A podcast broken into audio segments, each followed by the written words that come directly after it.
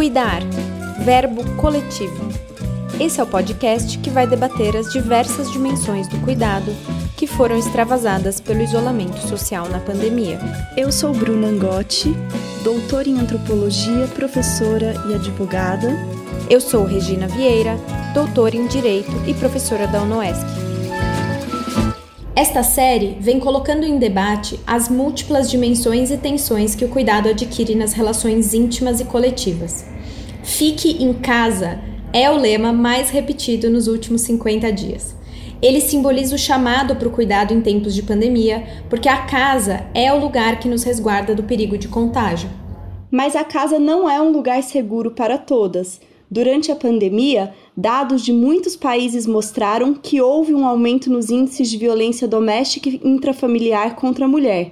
Por exemplo, os casos de feminicídio no estado de São Paulo aumentaram 46%, segundo o Fórum Brasileiro de Segurança Pública. Organismos internacionais como a ONU e a Organização Mundial da Saúde se mostraram preocupados com a questão.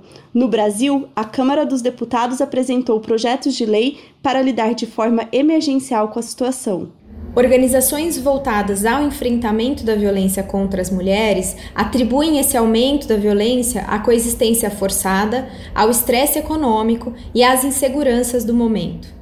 Faz tempo que sabemos que a casa, muitas vezes, é o principal espaço de violência doméstica e intrafamiliar contra a mulher, idosos e crianças. Para se ter uma ideia, o Atlas da Violência revelou que entre 2007 e 2017, 39% dos homicídios de mulheres no Brasil aconteceram dentro de casa. Para entender melhor esses dados e dimensioná-los em um quadro já gravíssimo de violência contra a mulher que não é novidade, dividiremos esse segundo episódio em dois blocos. No primeiro, falaremos com Ana Flávia Pires Lucas de Oliveira, médica, professora do Departamento de Medicina Preventiva da USP e também militante feminista. E no segundo bloco, a conversa é com Maria Amélia Teles, a famosa Melinha, fundadora da União de Mulheres de São Paulo e militante feminista histórica. Ambas referências para nós, Bruna e Regina, e para tantas pessoas na luta contra a violência contra a mulher e na luta feminista como um todo. Oi, Ana Flávia, tudo bem? A gente tem visto essas notícias sobre o aumento da violência de gênero durante a pandemia, inclusive de feminicídios, né? E então a gente queria começar a nossa conversa perguntando como você analisa esses dados. Você acha que dá para dizer que o isolamento social fez a violência contra as mulheres aumentar? É, eu acho que, em primeiro lugar, a gente tem que olhar para esses números é, com cuidado, porque a pandemia é bastante recente e realmente houve é, um aumento muito grande de notícias, de uma visibilidade muito grande da violência doméstica contra as mulheres durante a pandemia, não só no Brasil, mas internacionalmente. Então, é, dados de que a violência estaria aumentando na Europa, nos Estados Unidos, no Brasil, recomendações das Nações Unidas, recomendações da OMS. Mas, como uma pesquisadora de violência que já fez trabalhos é, quantitativos da ocorrência de casos nas casas e da ocorrência de casos nos serviços, que são ocorrências distintas, né? Porque nem todos os casos das casas vão parar nos serviços porque os que vão para o serviço são identificados ou são denunciados. E aí eu estou falando de serviços de saúde, mas também de assistência social, também da justiça, da segurança pública. Então, eu acho que é cedo para a gente saber o quanto a violência aumentou nas casas, porque para isso a gente teria que ter uma investigação metodologicamente apropriada, que no momento é impossível. Inclusive, os, uh, vamos dizer, os protocolos para pesquisa com violência contra a mulher nesse momento solicitam que a gente suspenda as atividades de campo, porque a gente não pode visitar as pessoas, perguntar se tem violência em tempos de confinamento ou mesmo por telefone. Então eu acho que você tem um conjunto de dados que, por um lado, diz que aumentaram os feminicídios e a violência, e por outro lado, você tem dados que diminuiu a procura nos serviços presenciais. Então, aqui no Brasil, por exemplo, aumentou o chamado ao 190. aumentou o chamado aos 180, mas reduziu a demanda nos CDCMs, nas defensorias, que inclusive estão remotas, e mesmo nas delegacias de defesa da mulher. E eu estou dizendo aumentou e diminuiu, é, não como pesquisadora, mas vamos dizer, é uma apreciação rápida do que eu tenho ouvido, né? Então, efetivamente, de 23 de março a 13 de abril, morreram no estado de São Paulo mulheres foram mortas. Eu, mulheres mortas, eu não vou nem dizer que foi, acho que foi feminicídio, né? Eu não tenho certeza se o dado especifica se é mulheres mortas por questão de por razão do gênero. E no mesmo período ano passado morreram 13. Então aumentou 6. Na Inglaterra é, foram 14 também em três semanas, e no mesmo período anterior, 7, aumentou o dobro. Né? Mas são números pequenos. E eu acho que a gente tem que olhar com cuidado para esses números, inclusive para chamar atenção de que a gente já vivia números inaceitáveis. Então, não são os números da epidemia que fazem com que a gente diga: oh meu Deus, agora nós vamos ter que fazer alguma coisa com a violência contra a mulher, porque os números já eram, como disse o artigo que eu li do Reino Unido. Então, 14 não pode, 7 pode, 19 não pode, mas 13 estava bem, né? Então, eu acho que a gente tem que olhar com cuidado, inclusive para a diminuição presencial, porque ela está relacionada também à confusão para as mulheres de ir para os serviços ou não, confusão se os serviços vão estar tá abertos e a dificuldade de ir para qualquer lugar que você possa ter aglomeração nesse momento. Agora, faz sentido teórico e faz é lógico a gente imaginar que numa situação de confinamento numa situação de crise econômica, de aumento do desemprego, de impossibilidade dos autônomos trabalharem, é, de, de fragilização da rede de apoio social, a situação para as mulheres que já viviam em situação de violência piore. Né? Eu queria também lembrar é, que uma parte das mulheres que vivem violência doméstica já vivem em confinamento sem Covid porque elas têm a mobilidade é, reduzida pelo autor da violência, pelo parceiro, pelo pai, pelo irmão, por quem seja, né? Pelo ex-marido às vezes, né? Que não deixa ela, que ela tem que se locomover com muito custo e muito cuidado. Então, sair de casa para ir para um CDCM ou para uma delegacia de defesa da mulher sempre foi difícil para as mulheres. Nunca foi tão simples. Agora está mais difícil. Um outro elemento que tem a ver com a nossa conversa aqui é a questão do cuidado. Quando as crianças não estão indo para casa, quando muitos dos familiares ou a totalidade dos familiares está confinado em casa, seja porque está desempregado, ou porque não pode fazer o seu trabalho de autônomo, ou porque a empresa liberou, o trabalho doméstico aumenta, fazer comida, limpar a casa, limpar banheiro e tal. E com o Covid e as medidas higiênicas, aumenta mais ainda, lavar as compras, né? Lavar o banheiro várias vezes. Eu estava vendo na TV, eles recomendam, quem tem só um banheiro, tem que ter uma toalha por pessoa. E essas toalhas têm que ser lavadas a cada três dias, a cada dia.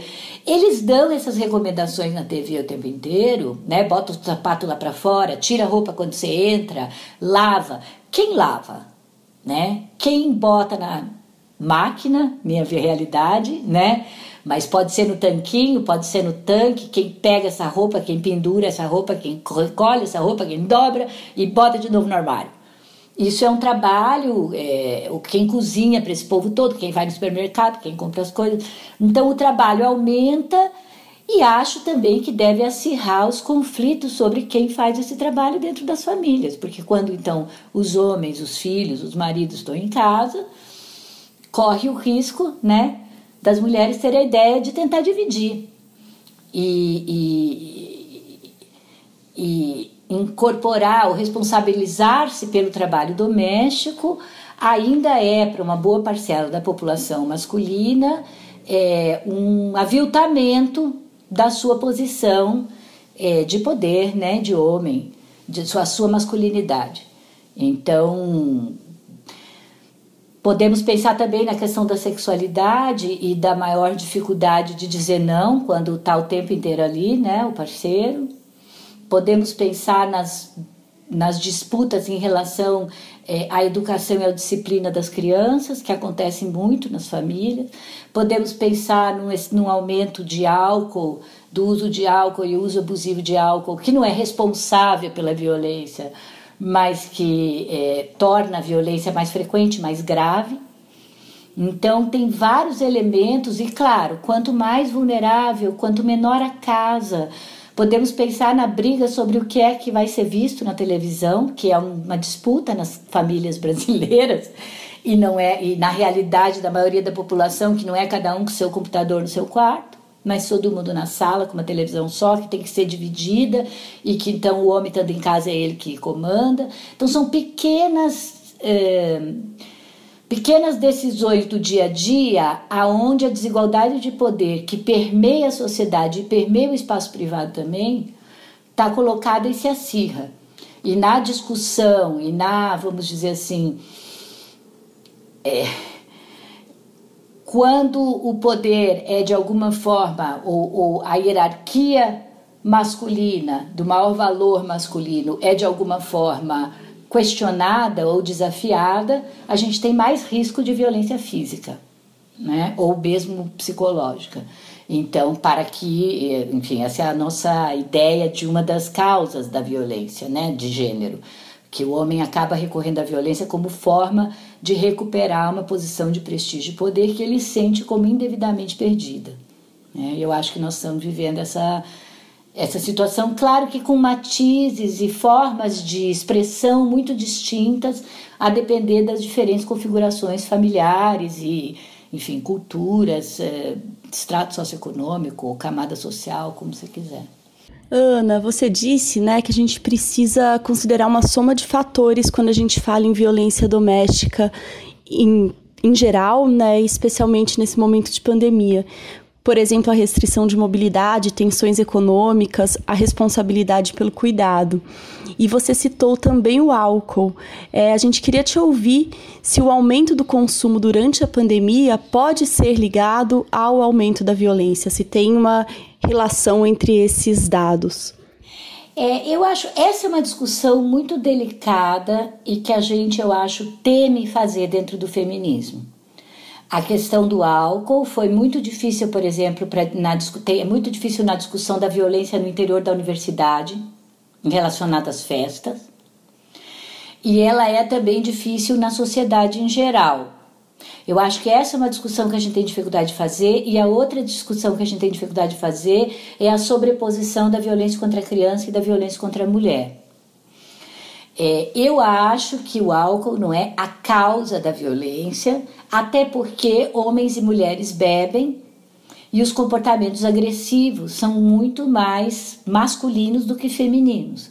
As mulheres, quando abusam do álcool, porque o álcool ele tem uma ação liberadora, né? É, neurológica, vamos dizer, porque aí na literatura tem desde quem fale da questão, é um pouco como o seu doutorado, Bruna, desde quem fale da questão mais orgânica, do efeito neurológico do álcool, né?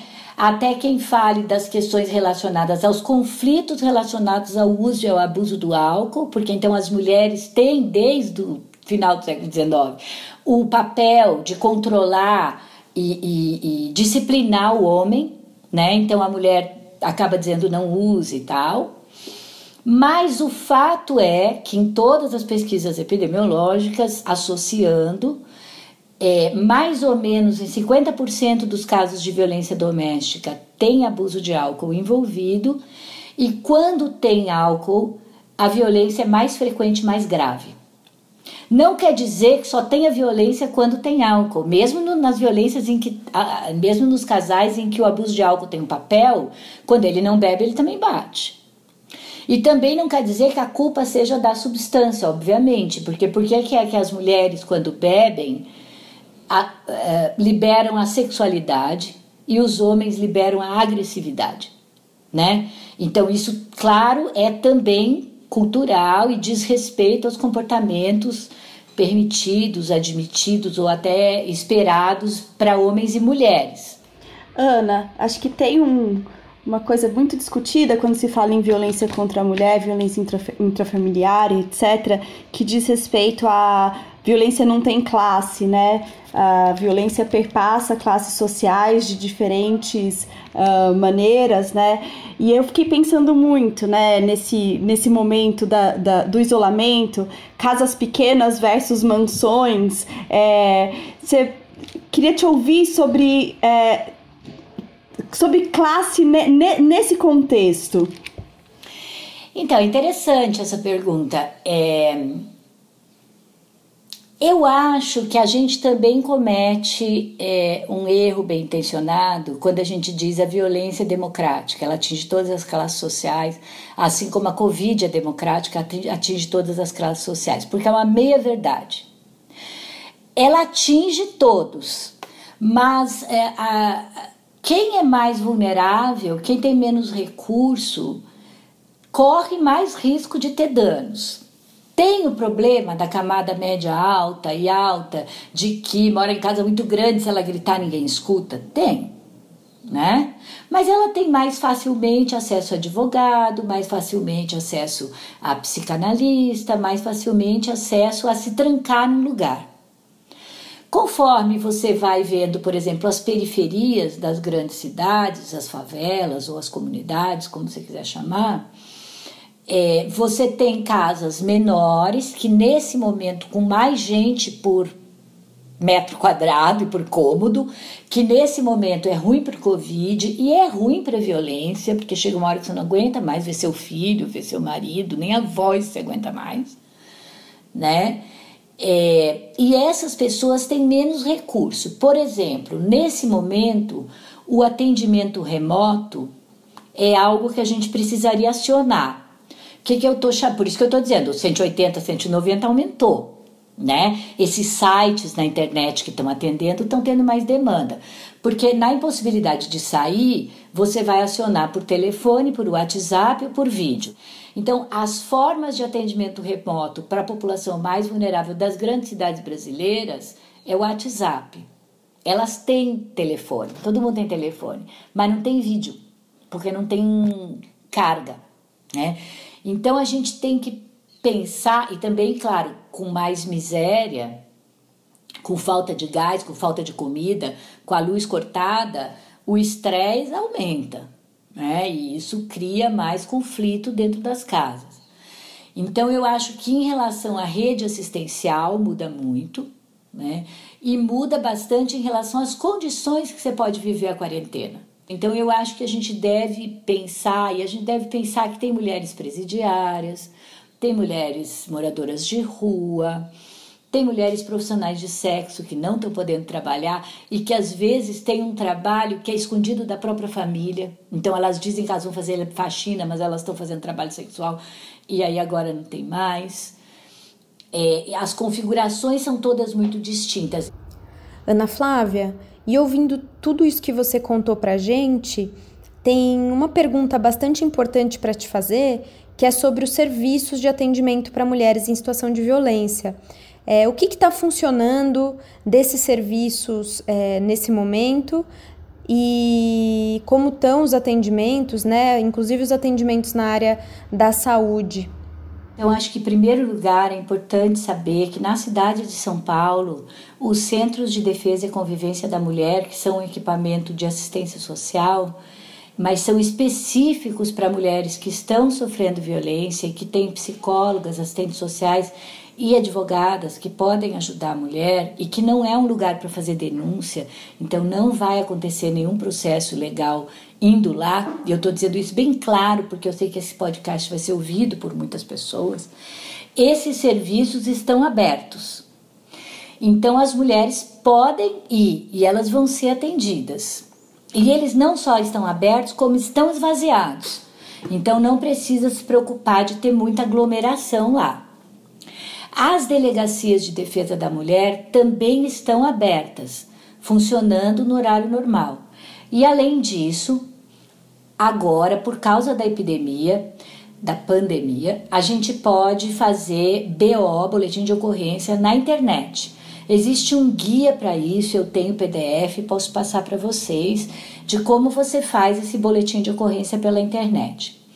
A Defensoria Pública, que é um lugar que oferece advogado para acompanhar o processo quando você está processando seu parceiro por violência, ou é um lugar também para ver questões de separação judicial, guarda das crianças e pensão, estão atendendo remotamente, por telefone e por, por WhatsApp. É, os serviços de saúde estão abertos. Os hospitais são um lugar que eu não aconselho a ir, a não ser que esteja precisando nesse momento, mas se estiver precisando, é para ir. A população pode procurar se tiver um problema grave de saúde, mas basicamente a atenção primária, os postinhos, as unidades básicas de saúde que estão abertas, elas têm bastante sintomático respiratório agora mais recentemente mas elas, e naqueles lugares onde tem estratégia da família mais ainda, estratégia de saúde da família, elas são um lugar para cuidar da saúde de todos e para cuidar de uma forma integral. Então, esses profissionais, médicos, enfermeiras, agentes comunitários de saúde, são pessoas com as quais pode se conversar, ou presencialmente, ou tentar algum acesso remoto por telefone, se for possível na unidade, que é a unidade da pessoa que está me ouvindo. Os serviços de aborto legal, a gente está batalhando para que permaneçam abertos. O Pérola Byton fechou, agora já abriu. O Mário dele é, fechou, a gente escreveu uma carta para abrir, porque são serviços essenciais. A epidemia vai durar, ela não é uma coisa de dias nem de semanas, nós estamos falando de meses ou de anos. É, não necessariamente nesse confinamento que a gente está agora, pode ser abre e fecha, mas os cuidados de higiene e distanciamento social vão ter que ser mantidos por longo tempo. Então, é, a contracepção precisa também ser mantida. Quem tem, que é, tem marcado DIU é, tem que checar se está fazendo e pedir para fazer. Quem tem que pegar pílula, tem que pegar a pílula, a camisinha porque senão a gente vai ter uma epidemia de gravidez não desejada como né, é, consequência da pandemia. Então, sim, nós estamos, eu sou médica, nós estamos recomendando que todas as pessoas fiquem o máximo possível em casa, mas cada um vai ter que pensar o que é essencial. E para as coisas essenciais, e às vezes se separar é essencial, né? Tirar as crianças de casa é essencial. Existe abrigo, os abrigos estão com vaga e existe a Casa da Mulher Brasileira, que fica no Cambuci, tem vaga de abrigo, tem delegacia, tem psicóloga e qualquer pessoa pode chegar lá. A delegacia, a primeira delegacia de defesa da mulher, que é dentro da casa, funciona 24 horas. E nós estamos batalhando para ampliar as vagas de abrigo e pensar alternativas como aluguel social, aluguel de quartos de hotéis que estão vazios, para que essas mulheres que estão vivendo uma situação insuportável em casa possam sair e ter um lugar eh, seguro e protegido aonde elas possam passar o isolamento e depois pensar o que vai fazer. Então eu acho que se você está com medo de ficar em casa, e esse é, talvez seja vamos dizer assim, o melhor risco para cada uma pensar se é o caso de tomar uma atitude ou não, porque eu também compreendo que é difícil tomar uma atitude de se separar no meio de uma pandemia, né? Ou, enfim, de se separar temporariamente. Mas eu acho que se você tiver medo que alguma coisa muito ruim possa acontecer com você, com seus filhos, ou que você possa fazer uma coisa muito ruim também, porque às vezes dá vontade de matar o outro, é, a pessoa considere se é o caso de se hospedar é, em um abrigo ou tentar procurar ajuda nos CDCMs para um lugar protegido, para não ter que viver até pela sua própria saúde mental. Ana Flávia, e a gente tem visto algumas notícias de países que estão implantando meios, é, serviços alternativos para as mulheres pedirem ajuda, né, como a Colômbia em que os supermercados se tornaram é, lugares é, que, que recebem denúncias, o governo argentino que criou uma senha para as vítimas de violência pedirem ajuda nas farmácias. É, você acha que isso seria legal de ser implantado aqui no Brasil durante a pandemia? Eu acho que é importante a gente pensar alternativas desse jeito, mas eu ainda acho que a nossa estratégia saúde da família pode dar conta. Eu tive a reunião essa semana com os médicos e, e, e residentes aqui do Butantan e eles me pediram para a reunião ser sobre violência doméstica no meio da pandemia. Então você vê que os profissionais estão preocupados com isso. Eles sabem que a violência pode aumentar, não só contra mulheres, mas contra crianças, deve estar aumentando provavelmente. Contra criança, contra idoso, as pessoas que têm problema mental grave, persistente, estão surtando mais. É, as pessoas que têm deficiência física, que sempre foram confinadas, estão numa situação de maior uh, desamparo na média. Ana, como atuar para reduzir os índices de violência nesse momento? O é, que, que você acha? Quais são as estratégias de medicina preventiva que precisam ser adotadas ou intensificadas para lidar com o cenário que a gente enfrenta hoje? Olha, eu acho que assim, se você pensa em prevenção, a primeira coisa que me vem à mente é a transformação das normas tradicionais de gênero. Então, quando a gente está vivendo, é, é, sendo, tendo um presidente que foi eleito por uma maioria da população, que defende abertamente a inferioridade da mulher, a culpabilização da mulher pelo estupro, que as grávidas, de, mulher como engravida tem que ganhar menos, né, que diz que ele fraquejou quando teve a última filha, isso é um estímulo à violência contra a mulher. Então, a bancada da bala, né, esse tipo de mensagem pública, a, a, o fundamentalismo religioso, são, é, são, vamos dizer, elementos da, da, da, da sociedade que ampliam e aumentam a violência contra a mulher, porque deixam os agressores com menor constrangimento. Porque a gente o que quer não é necessariamente botar todos os agressores na cadeia, mas a gente quer constranger os agressores e explicar para eles que não pode, nem que tenha vontade, não pode bater, não pode xingar qualquer agressor.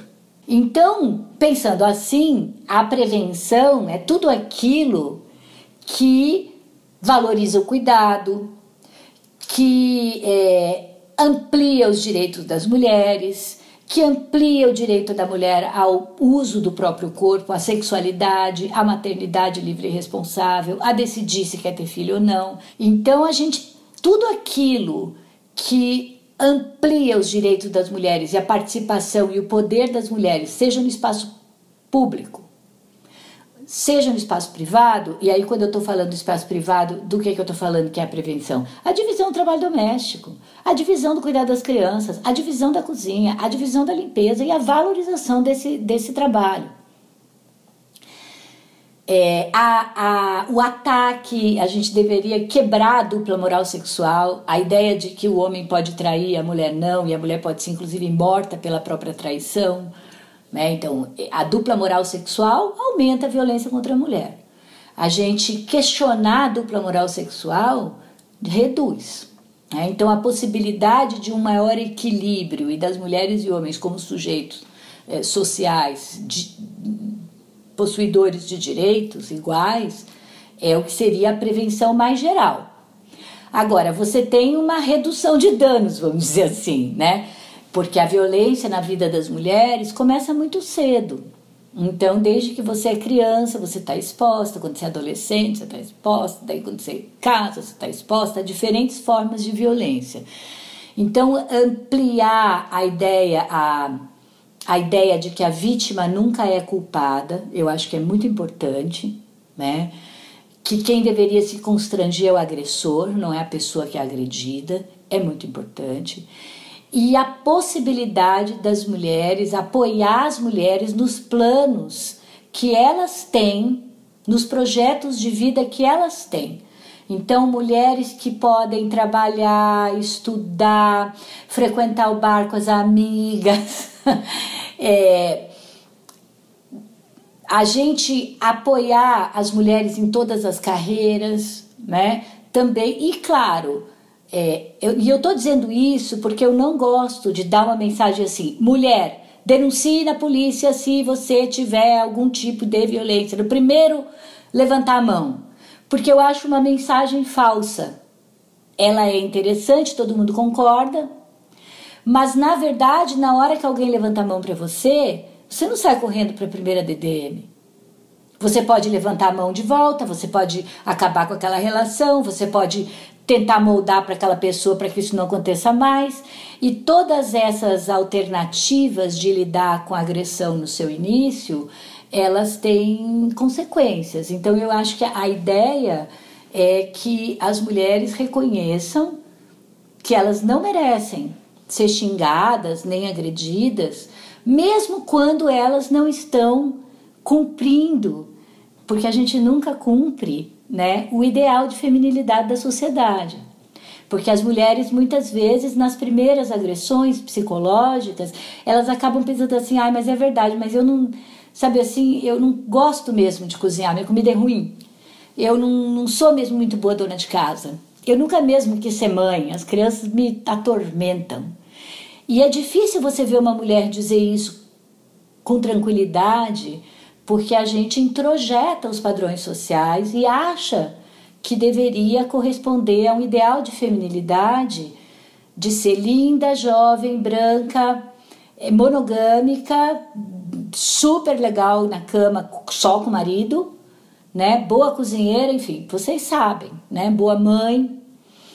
Então eu acho que um pouco questionar esse modelo e valorizar as diferentes mulheres com as suas diferentes competências, desejos, capacidades, né? Eu acho que é um jeito da gente é, prevenir a violência contra a mulher. E claro, recorrer aos serviços, mesmo que seja para perguntar assim: será que isso que eu estou sofrendo é violência? Eu não quero me separar, mas será que tem um jeito de eu viver melhor com ele? Será que tem um jeito de eu não bater nos meus filhos? E muitas mães têm períodos aonde o cuidado não é nem voluntário nem prazeroso, né? mas é uma obrigação. Então, a possibilidade de você ter um apoio da, das comunidades e dos serviços e uma compreensão dos casos é, nas suas particularidades, dentro de, vamos dizer assim, uma métrica mais geral, né, princípios gerais de respeito à autonomia dos sujeitos e ao, à sua livre, enfim, decisão, eu acho que é muito importante. É, e isso são questões gerais da nossa sociedade que ficam agravadas é, em contexto de pandemia. Então a gente precisa é, pressionar por mais recursos é, do Estado para ampliar e dar qualidade dignidade para a rede de proteção social, tanto para as mulheres quanto para as trabalhadoras. Ana Flávia, é, depois de te ouvir, a gente só tem que agradecer. Eu me emocionei muitas vezes durante a sua fala, porque ao longo da nossa conversa foi ficando mais concreto para mim o objetivo desse podcast, que é levar informação de forma clara e com toda essa força e beleza que você nos apresentou aqui. Então, muito, muito obrigada por ter participado. Muito obrigada. Muito obrigada. Eu sei, vocês estão fazendo isso para se cuidar também. E é um cuidado para vocês e é um cuidado para as outras. Para os residentes eu também falei isso, para os médicos, né? Se cuidem, tenham calma, sejam generosos com vocês. Eu falei para minhas alunas, sejam generosos com vocês e, e, e, e digam coisas boas para vocês mesmas, sabe? Porque tá difícil. A gente não está conseguindo fazer tudo. E a gente não tem perspectiva, a gente não está muito incerto o que vai acontecer, né, daqui para frente porque as repercussões disso serão muito grandes. Aqui no Brasil, então, é. Mas a gente tem isso umas às outras. Eu tô louca para ouvir a Melinha, gente. porque a Melinha sabe lidar com a diversidade, né? Por isso que ela, nesse momento, eu penso muito nela, porque ela sabe lidar com a diversidade com alegria. E isso é tão lindo nela, né? Tão lindo. E com solidariedade, né? Que bonito, Ana. É, a vontade de ouvir a Melinha também é nossa, e eu acho que de muitas ouvintes e muitos ouvintes. É, então, não tenha dúvidas de que a gente compartilha esse carinho que você tem pela Melinha e que delícia poder ouvi-la. Nesse segundo bloco, então, a gente começa com nossa querida Melinha Teles.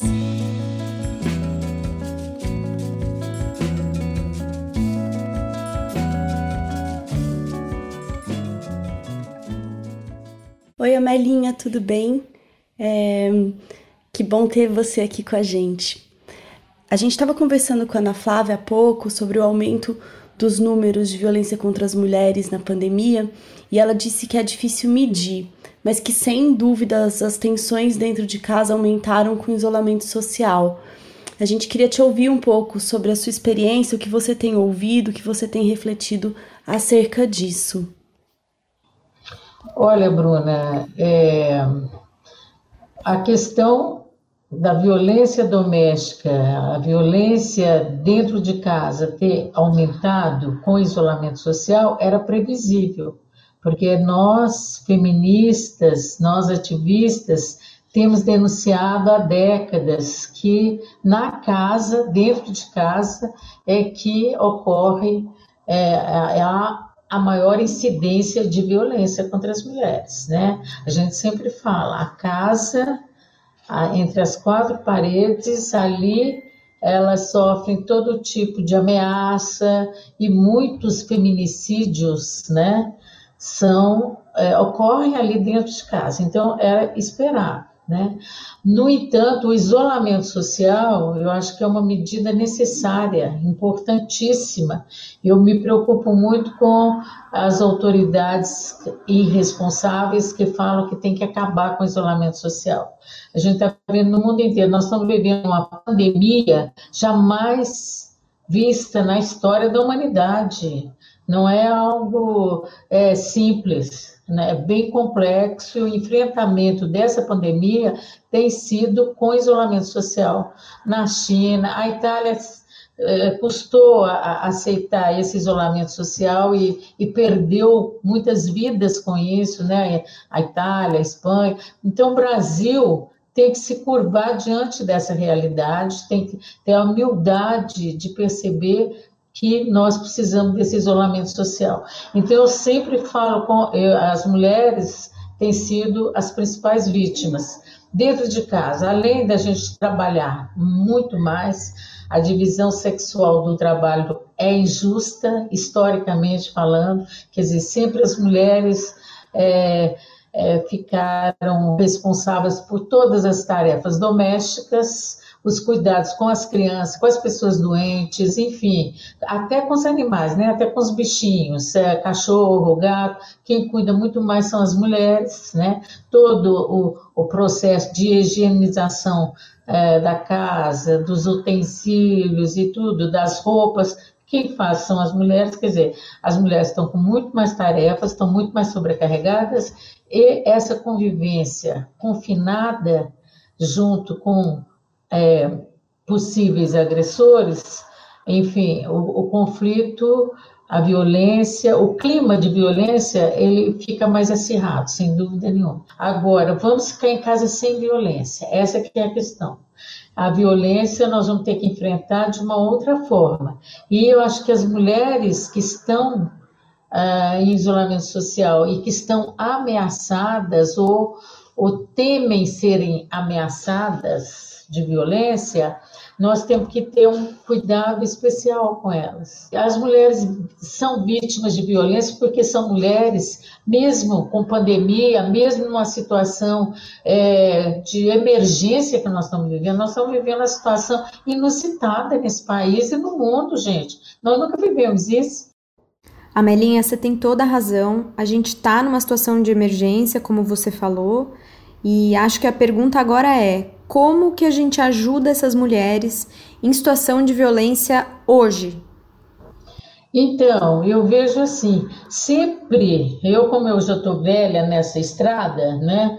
Eu vejo assim, sempre que se coloca a questão das mulheres, parece que é, você está é, colocando, como é que se fala? O carro na frente dos bois. Não é agora que vai discutir a questão das mulheres, é depois que resolveu o problema do coronavírus, é depois que resolveu o problema da economia, é depois que resolve o problema do desemprego, né, que está aí batendo faz tempo. Não, a questão das mulheres tem que ser priorizada, porque a questão das mulheres é a questão da vida, gente, é a questão do cotidiano. Quer dizer, você, nós temos que defender a vida, defender a vida com saúde, né? Então, nós temos que tratar da questão das mulheres. É isso é que as políticas públicas, o poder público, é, é, a sociedade, o Estado tem que entender, porque senão nós não resolvemos. Como que nós vamos enfrentar o coronavírus sem atuação direta das mulheres? É possível? Você imagina? Deixa para os homens resolver isso? Não vão, não, eu, não, não vão. Nós vamos morrer, né? Porque os homens não vão resolver. Então, são as mulheres. E daí nós temos que ser reconhecidas. As questões, as nossas bandeiras, o que nós levantamos, tem que ser levado é, muito em conta, você entendeu? Para ter rumo nesse país. Tem que levar em conta as mulheres. Onde estão as mulheres agora? Não estão bem? Então o país não vai bem. Nós temos que resolver isso. Amelinha, se você tivesse hoje na gestão pública e tivesse a caneta na mão para atuar de forma mais efetiva diante do que a gente está vivendo, se você pudesse pensar política pública emergencial voltada para mulheres em situação de violência, o que você faria? A primeira coisa que nós vamos fazer, gente, o quê? Distribuição da renda não é possível que as pessoas fiquem na fila para pegar um CPF aglomeradas, sendo contaminadas e recontaminadas por causa do número, gente. Que isso? Esse dinheiro já devia estar na conta ou na mão dessas pessoas.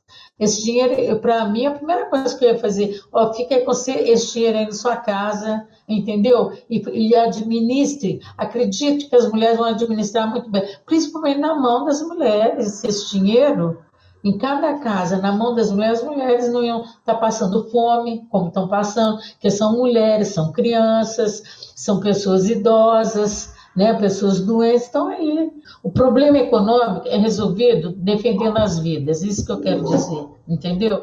Eu espero que a pandemia tenha, ela tenha esse papel de abrir os olhos dos homens, principalmente dos homens poderosos, de que esse trabalho invisível, que até hoje é invisível, esse trabalho de cuidado, é, esse trabalho é, tão repetitivo, né, de higienização da casa, das roupas, né, das pessoas, esse trabalho é fundamental no enfrentamento do coronavírus e é fundamental, é fundamental para a gente continuar a viver em sociedade, para essa sociedade humana continuar a sobreviver, entendeu? Quer dizer, ele, ele, o coronavírus mostra isso com mais evidência, como você falou, mas passando por pós-coronavírus, tem que se ter um outro olhar para a luta das mulheres.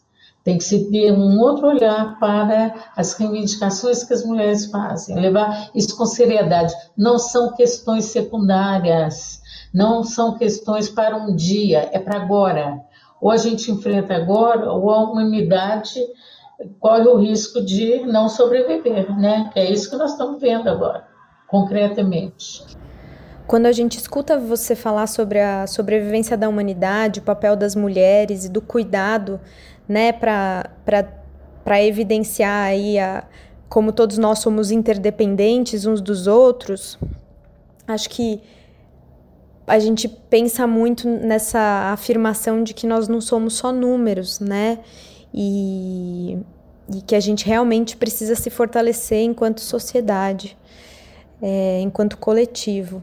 Mas a gente tem visto o contrário, mesmo agora na pandemia, né? Tem gente achando que é mais importante tirar CNPJs da UTI, sei lá. E dá um pouco de medo. Será que a gente vai resistir a isso? Como a gente vai resistir a isso, Amelinha? Estamos no momento que a resistência se faz de uma forma é, muito silenciosa, né? Muito silenciosa. Ela se faz de uma forma porque estamos isoladas, né? Quer dizer, nós estamos isoladas fisicamente e nós temos que estar é, com, com, a solidariedade, o sentimento de solidariedade é, norteando as nossas ações, né? Nesse momento, eu acho que é, esse talvez seja, é, talvez seja a, o, o, sentimento mais necessário nesse momento, né, que a gente tem visto, porque muitas vezes só o fato da gente conseguir é, ouvir é, ouvir aquela mulher que, que você liga para ela e ouve e ela conta para você o que é que está acontecendo, e ela fala, fala, fala, e chega uma hora que ela fala assim: muito obrigada de você ter ouvido e me, de, de ter me ouvido. Eu não, não falei mais nada para ela. Só o fato de ouvir, só essa escuta, já deu para ela um, um, conforto, né? Nós estamos num momento desse, de, de poder trocar essas formas de conforto, de ter informação, de criar possibilidade de um debate, né? Eu acho que é por aí, porque nós vamos, nós vamos resistir, nós vamos resistir. É, qualquer mudança social, qualquer melhora, qualquer é, avanço no depende da nossa ação, da ação das mulheres, e nós temos que ter essa consciência presente né, nos nossos atos. Eu acho que é por aí. Amelinha, muito obrigada. É sempre muito bom te ouvir, é inspirador. É, como a Ana Flávia falou, em um momento como que a gente está passando, poder te ouvir é realmente um presente. E por isso que a gente queria tanto é, que você participasse desse episódio, tivesse aqui com a gente. Então, de novo, muitíssimo obrigada. Para encerrar esse episódio, agradecemos mais uma vez a Amelinha e a Ana Flávia por falas tão emocionantes e aproveitamos para dar informações sobre serviços que podem ajudar mulheres em situação de violência. O primeiro é o Disque 180, que funciona para denúncias em todo o Brasil. A Casa da Mulher Brasileira fornece atendimento integral às mulheres que tenham sofrido violência. Elas podem ser encontradas nas cidades de São Paulo, Campo Grande, Brasília, Curitiba em São Luís do Maranhão. As delegacias, o Ministério Público e a Defensoria Pública continuam funcionando e atendendo, inclusive, os pedidos de medidas protetivas de urgência previstas na Lei Maria da Penha. Especificamente na Defensoria Pública de São Paulo, há profissionais ouvindo as demandas, atendendo e orientando. É possível ligar para o telefone 0800 773 4340 ou mandar WhatsApp para o número DDD 11 94220 9995. Para quem não é de São Paulo, não deixe de procurar a Defensoria Pública de seu estado. Outro equipamento que pode ser procurado são os Centros de Referência Especializados de Assistência Social, os CREAS, que continuam atendendo. E por último, para todo o Brasil, a gente também indica o site www.mapadoacolhimento.org, que é uma plataforma que conecta as mulheres que sofrem ou sofreram violência a uma rede de terapeutas e advogadas dispostas a ajudar de forma voluntária. Agradecemos a todas as pessoas que nos ouviram e não deixem de compartilhar esse episódio. Se quiserem falar com a gente, nosso perfil no Instagram é o arroba cuidar verbo coletivo ou vocês também podem nos mandar e-mail no cuidarverbocoletivo@gmail.com. Esperamos vocês semana que vem.